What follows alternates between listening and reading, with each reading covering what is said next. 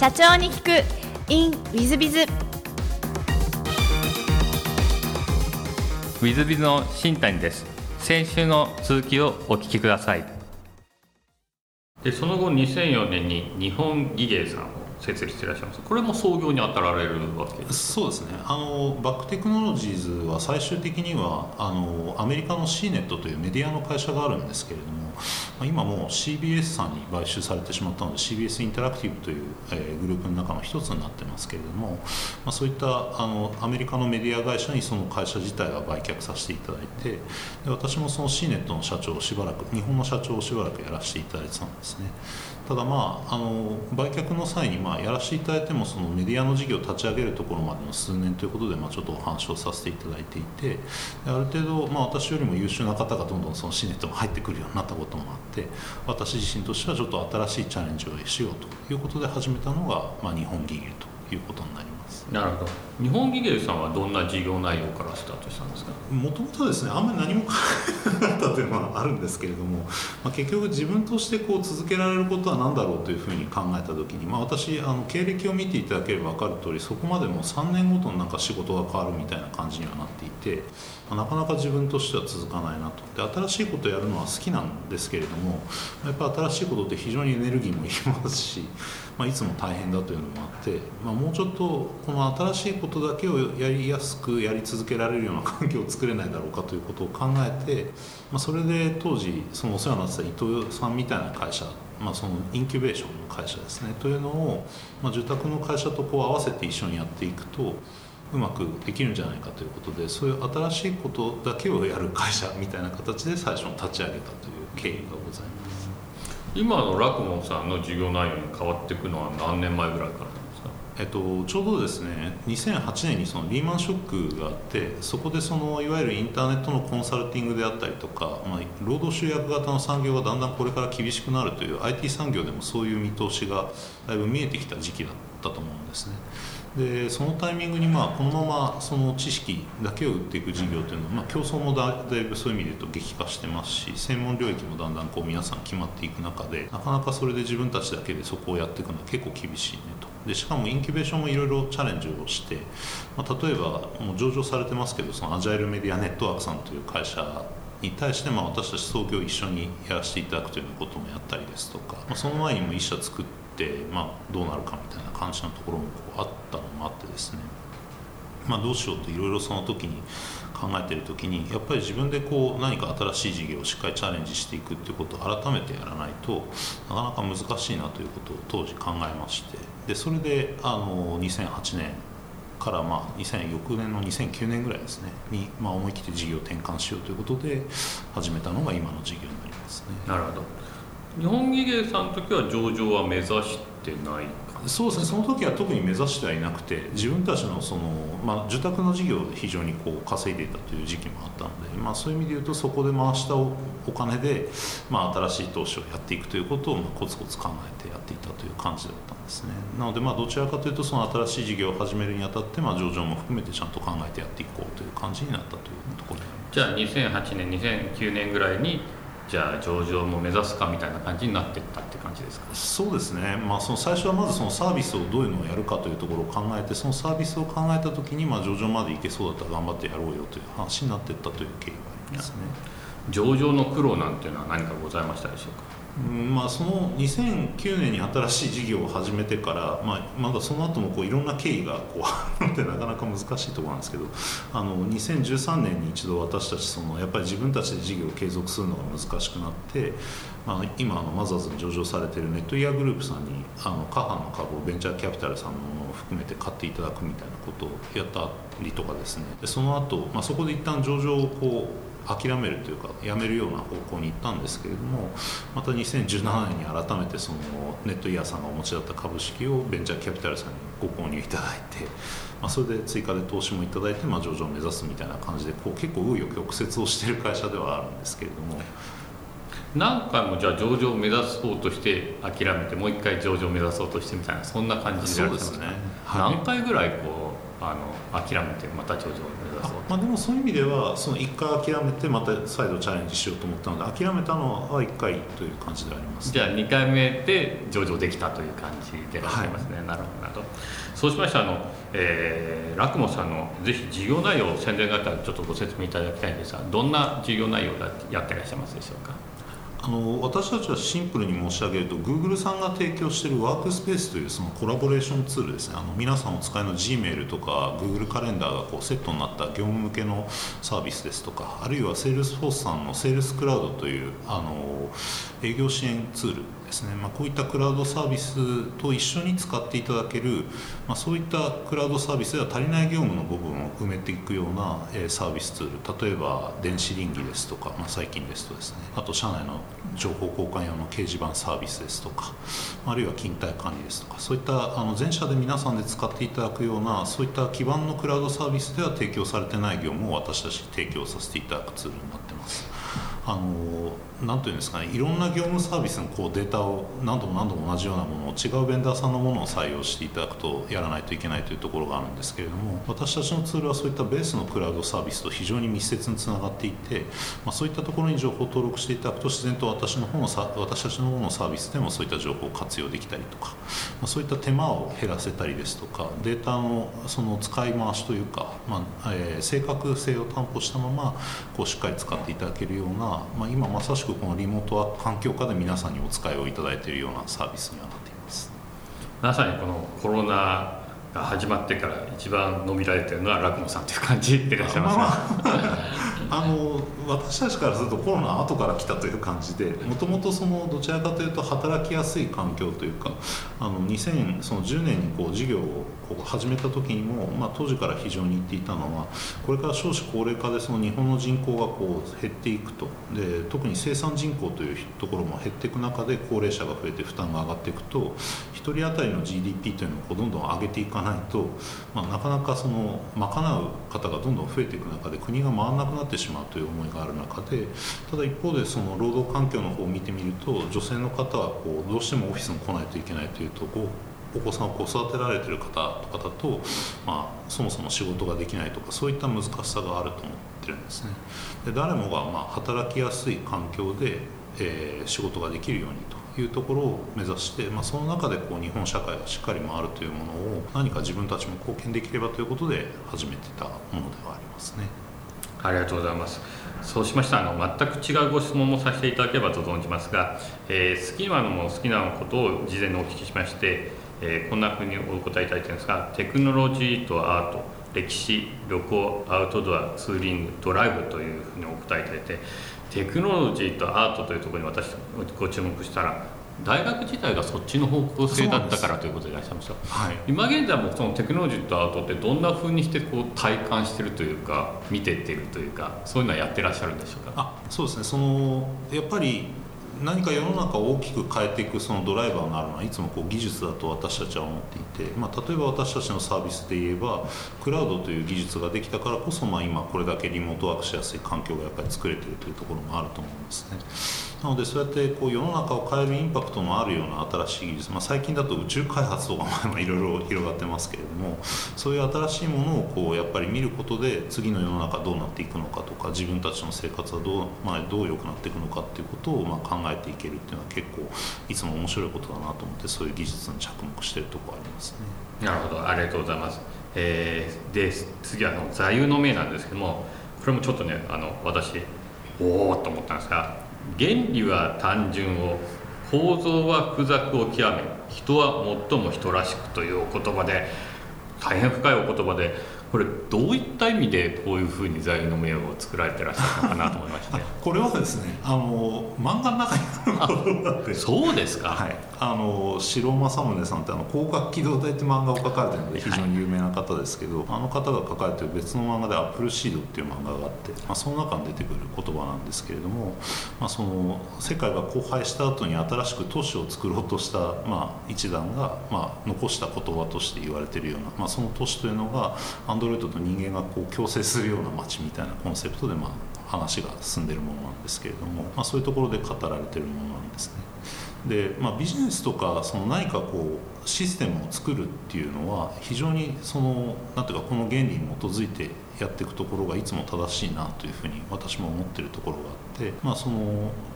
どうしても何かこう設計したりとかこうしっかりシステムを作るっていうのはこうなんか考えてこうコツコツやっていかないといけないところで時々こう人間性みたいなものもこう排除されがちなものだったりはするんですけれどもでもやっぱり最後、まあ、一番使う人たちが人らしくやっぱあって。いけるというかそういうところを意識できるようにそのシステムの方を最初のコンセプトからしっかり考えていくところってすごい大事だなというふうに思っていてですねでそこでなんていうかあんまりこう原理が複雑なものを作ってしまうと誰からも理解がやっぱりできなくなってしまいますし、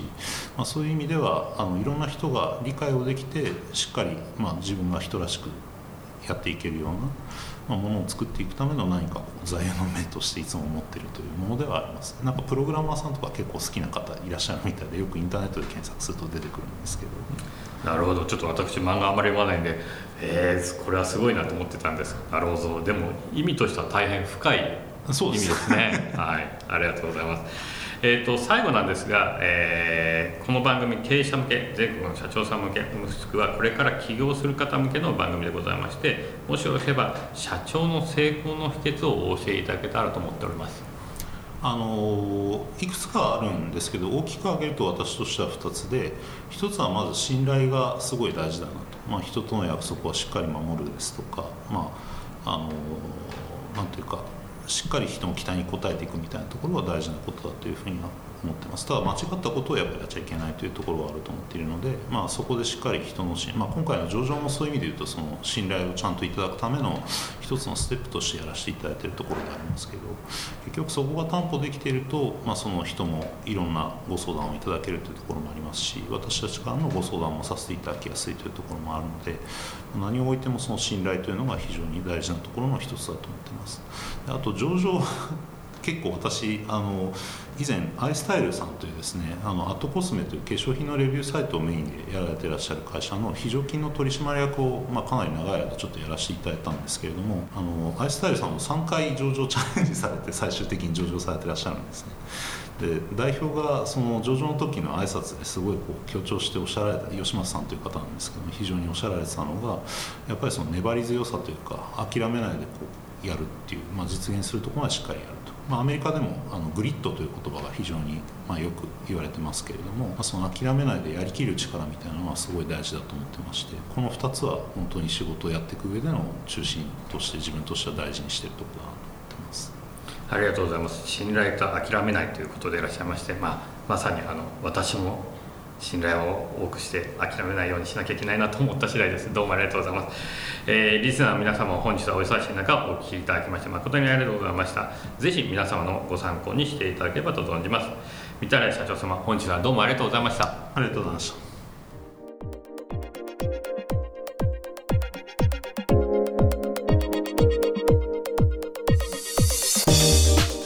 本日の社長に聞く in with with は、えー、三田来社長様ラクモ株式会社さんでした、えー、2020年9月東証マザーズ上場ですから、えー、ついこの間上場ですね、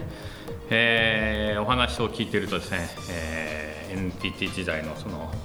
アメリカの VC とのやってる等々で学ばれたのでまあ会社作って売って上場を目指して VC が入ったり他の会社さんが入ったりして諦めた後もう一回えー、VC が入って、えー、上場するなんて。まあなんですかね。アメリカ流というか資本主義らしいのを着実にやってらっしゃる。でも、えー、最後成功の秘訣で信頼と諦めないを言ってらっしゃいましたんで。そうだな本当にその通りだなと思いながらお聞きしました。でまたあの聡明でいらっしゃって、えー、大変ご優秀でいらっしゃるんで私こういう社長になりたかったのに全然慣れてない新谷がいるなというふうに思いながらですねインタビュー聞いておりまして私が今一番反省してるかもしれません。まあ、弊社も上場を目指して監査法人が入っているところですけどもなかなかうまくいってませんのでやっぱり信頼が足りないのかな諦めないっていうのがまだまだなのかななんて思いながらお聞きしました。ぜひリスナー皆さん方も信頼と諦めない、えー、この2つ守って成功する社長様になっていただければと思っております、えー本日の社長ニックインウィズはここまで。また来週。3分コンサルティング。w i z b i z が社長の悩みを解決。本日の3分コンサルティングは集客マーケティングをどのようにするか効果的なのかをお教えくださいということで、えーご相談の方はこれから起業する個人の方だそうです。飲食業だそうです、えー私はこれまで飲食店の店長を務め合計10年間勤務してきました。料理のジャッジは和食5年洋食も5年です。コロナ禍でありますが、店舗を持たないゴーストレストランで独立開業を計画しています。既存店舗の良いところを取り込みつつ、差別化を図った事業展開をしたいと考えています。マーケティングをどのようにするのが効果的か、アドバイスをいただけますでしょうか。というご相談でございます。素晴らしいですね。このコロナの中でも起業する、応援したいと思います。えー私もぜひですね、起業する方を増えてほしいなと思ってます。一方でちょっとリスクがありますので、えーいろいろ悩まなきゃいけないんじゃないかなと思います。で、えーまあ、マーケティングはどうするかというと、まあ、今までですと食べログ、グルナビ、レッティなどなど、そういうサイトに載せるというのは一番の方法でした。えーですが、これからの時代はおそらく自社のホームページを持たなきゃいけない。で、このホームページを、おまあ、更新、更新をですね、毎日のようにしていきながら、えーまあ、ある意味、例えば、牡蠣が有名だった牡蠣、えー、蒲田とかですね蒲田は餃子が有名なんで餃子蒲田っていうふうに入れると1位にこうポンと出てくるみたいなことをやらねばなりません、まあ、どんな業態やられるのかちょっとわからないので何とも言えませんが唐揚げうちの会社田町でその田町とかですねこういうふうにして検索に引っかかる。今は必ずインターネットでは2ワード3ワードなんなら4ワードを入れて検索する方がほとんどですのでその地域で勝っていかなきゃいけないその地域で勝つページを作っていかなきゃいけない。それも店舗数多くするならばその店舗ごとですね。まあ、ゴーストレストランって言っていらっしゃるので店舗持たないんですがテイクアウトとかそういう系だとそれでも地域やっぱりいるいるでしょうからそんな感じになるかもしれません。ですので、えー一番はホームページだと思ってください。でそこに、えー Google マイビジネスとかそういうものが絡んできます、え今で言うと SEO じゃなくて、え MEO というやつがですねちょっと流行りですね。えー今日収録しているのはあ2020年の12月に収録してまして、まあ、配信1月20日ですので、えー MEO2020 年の時点ですは2020年2020年 MEO というのは花盛りですね。これはの場所地図上でですね検索されたら、えーそこに、えー自社の店舗が一番最初に上から順に入ってくるみたいな MEO ですね。水曜はインターネット上の、まあ、Google とか Yahoo で検索すると、えー上の方1位になってくるのが SEO ですね、えーそれを考えていかなきゃいけない、えーかつですね最近はですね若者たちはですね地図で何かを検索する人 Twitter で何かを検索する人インスタで何かを検索する人とみんな分かれてます。私なんかねやっぱりあの Google とか Yahoo で検索しちゃうんですけども古いらしいですね。それぞれのツールで検索するんです。だからあツイッター Twitter で検索する人 Facebook で検索する人インスタで検索する人みんな全部対応しなきゃいけません。まあお店ですからね一番対応しなきゃいけないのはインスタかもしれないですね。その次ツイッターかもしれませんね。そして Google マイビジネスも考えなきゃいけませんね。なんてこと考えるとホームページ作りゃいいって問題じゃなくなってくるわけですね。ホームページといろんな SNS を使って、えーマーケティングを仕掛けていかなきゃいけない。ですのでこの辺を相当勉強されなきゃいけませんね。でこの3分コンサルティングですね。3分で喋れるかというとちょっと難しいので、まあ、ぜひ1つ目のおすすめはこのお何でしょう SEO 対策とか MEO 対策とかのセミナーもしくはインターネット関連の集客のセミナーなどなど、まあ、いっぱい雑多に行かれたらどうでしょうか、えーまあ私はおすすめは本当に3個ずつぐらいです、えー MEO3 個 SO3 個、えー集客関連3個合わせてもう1個ぐらいで10個ぐらいみたいなことをセミナー行かれるのをまずお勧めしたいと思います。私のコンサルティング先でも SEO に対して勉強しなきゃいけないことになった方は基礎知識を私が教えてから担当の方にセミナー雑多に行ってもらいました。でその上でやってますと例えば YouTube でですね半年で1万人ぐらいになったり、1年半で3万人ぐらいになってます。これは私が教えた基礎と勉強していたことを掛け合わせて自分なりにやってみて、えーまあもちろん私もが指導してるわけですからあ間違えることはないと思いますけども指導した結果そんな感じになってます。ですのでまずそういう勉強していくというのが一番重要なんじゃないかなと思います。でどれが一番効果的か一番難しいですね。全部ちょっとやんなきゃいけない時代で本当難しい時代です。ホームページと SNS いろいろやらなきゃいけない。なんだったらや LINE アットもう。うちが今これでやってるポッドキャストも、えー、YouTube も何でもやんなきゃいけないかもしれませんね。非常に難しい時代です。今のビジネスマッチングアプリの世界だと LinkedIn なんかでも当たってるっていうのを聞きましたんで Twitter でも当たってるって言っていましたんで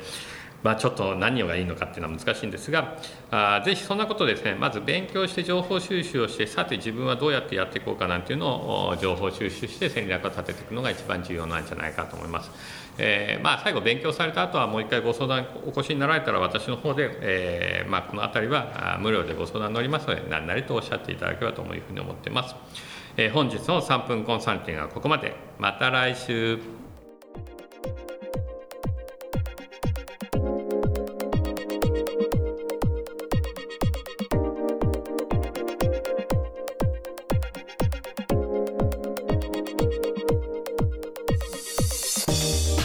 本日も社長に聞く in WizBiz をお聞きくださり誠にありがとうございました、えー、この番組は2017年1月から毎週配信を続けております。これまでにたくさんの成功社長成功経営者のインタビューをお届けしてまいりました。その内容は全てテキスト化いたしまして私ども WizBiz が運営するウェブサイト経営ノートでも閲覧いただけるようにしております。音声だけでなく文字で読み返すことで新たな発見や気づきがあり皆様の会社経営に役立つヒントがきっと見つかるのではないかと思いまして、えー、サイトの方にもさせていただいてます。ぜひネット検索で経営ノートスペース社長インタビューと入力いただき経営ノートのサイトをご覧になっていただければというふうに思っております。本日の社長に行く e メールではここまで。また来週。